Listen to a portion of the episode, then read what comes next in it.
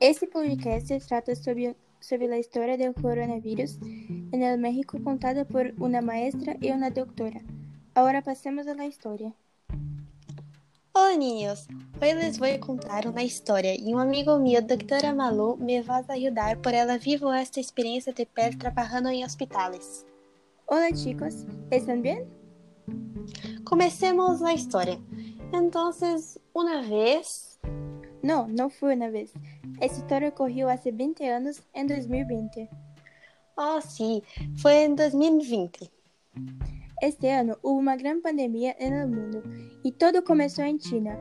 Em uma cidade chamada Wuhan, havia um mercado onde vendia todo tipo de animais, vivos ou mortos, sem a mínima condição higiênica. Ali, o vírus mutava e chino estava infectado. E este chino estava passando a enfermidade tão misteriosa a muitos, hasta que toda a cidade se infectou. Pronto, esse vírus se propagou por toda a Europa e em 26 de fevereiro se confirmaram os primeiros três casos de Covid-19 em México. Três homens que acabaram de regressar de uma viagem à Itália.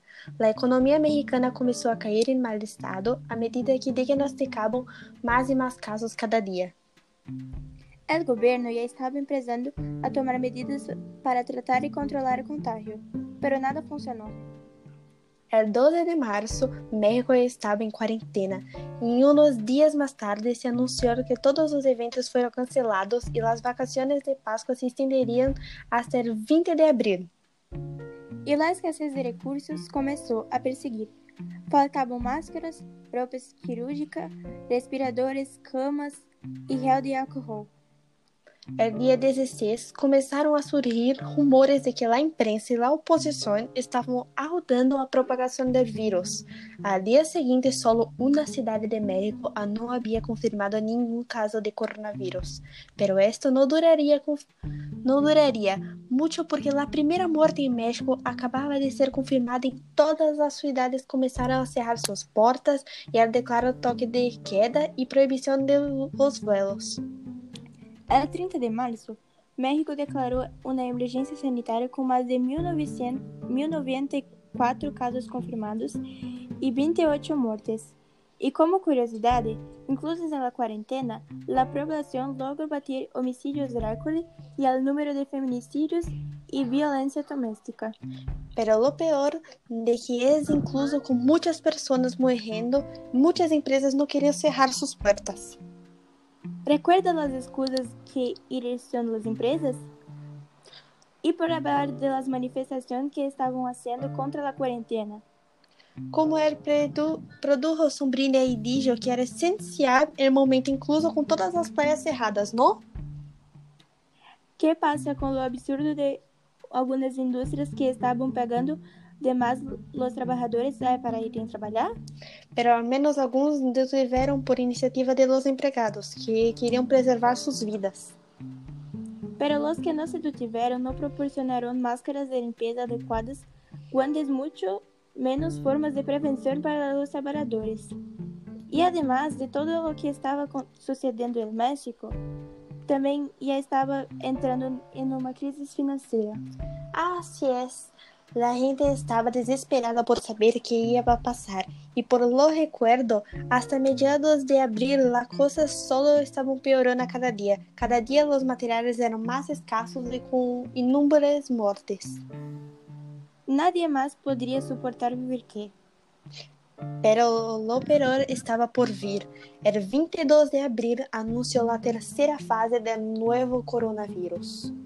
Significava que ia haver um haber um aumento muito grande e rápido de, de los contagios e las muertes.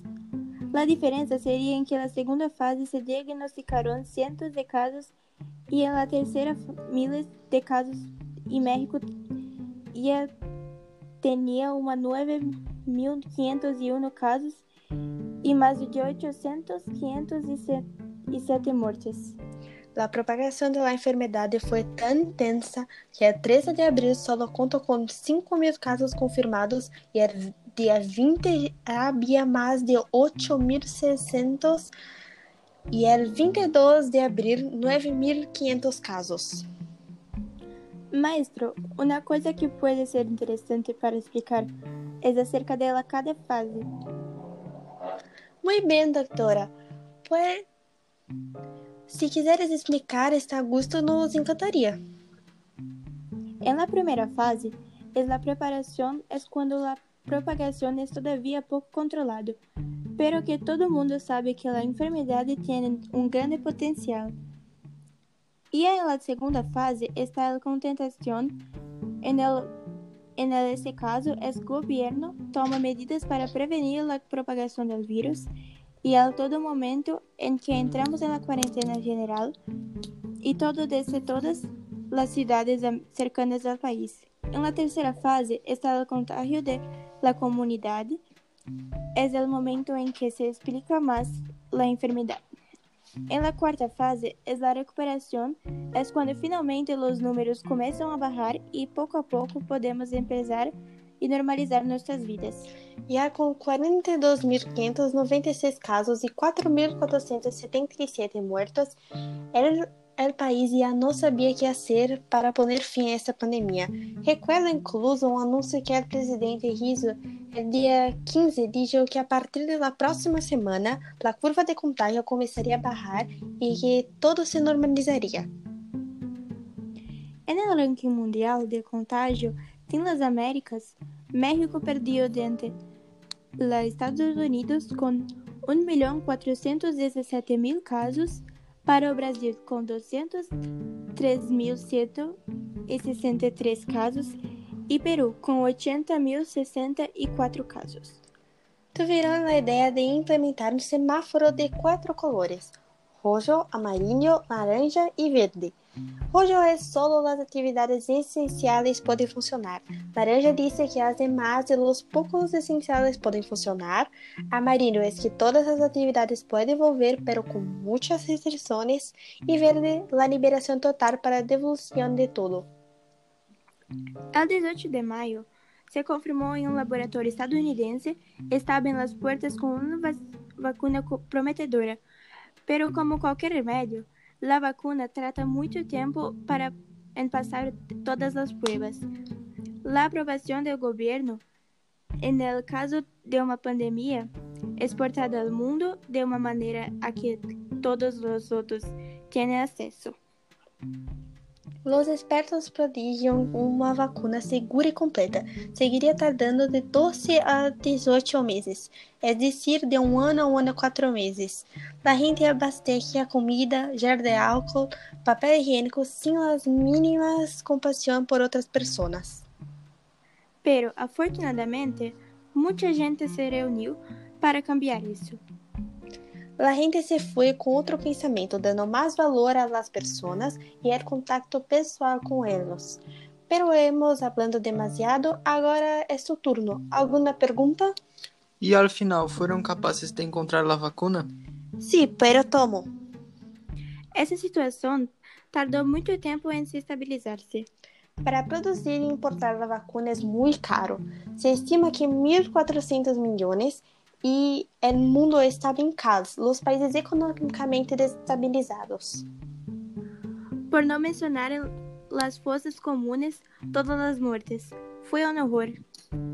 ¿Cómo llegó este virus tan rápido aquí en México?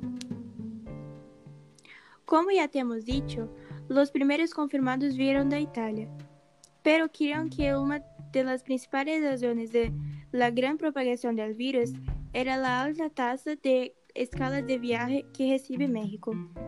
¿Ha afetado el virus en todo el planeta a solo a China, Europa y México? El mundo entero se había visto completamente afetado por el virus. Hablamos más de estos tres porque nos centramos en la historia de México en la pandemia de 2020, pero sí que hablamos otros países manana. ¿Qué hacía la gente en casa? Vimos todas as películas e séries possíveis, usamos muito redes sociais, eh, hicimos muitas pro protestas em linha, hicimos eh, hecho muitas coisas para ocupar nossas mentes com tanto seja possível. Se han paralisado as classes? Continue a linha com muitas leções dependendo da escola e videoconferências. E como terminou esta pandemia? Terminó entre 2021 y 2022. Después de una segunda ola mucho más fuerte. Pero essa é a história para a próxima classe. Por hoje isso é solo, niños. Hasta a próxima classe. Gracias por hoy, niños. Me encanta conhecerlo.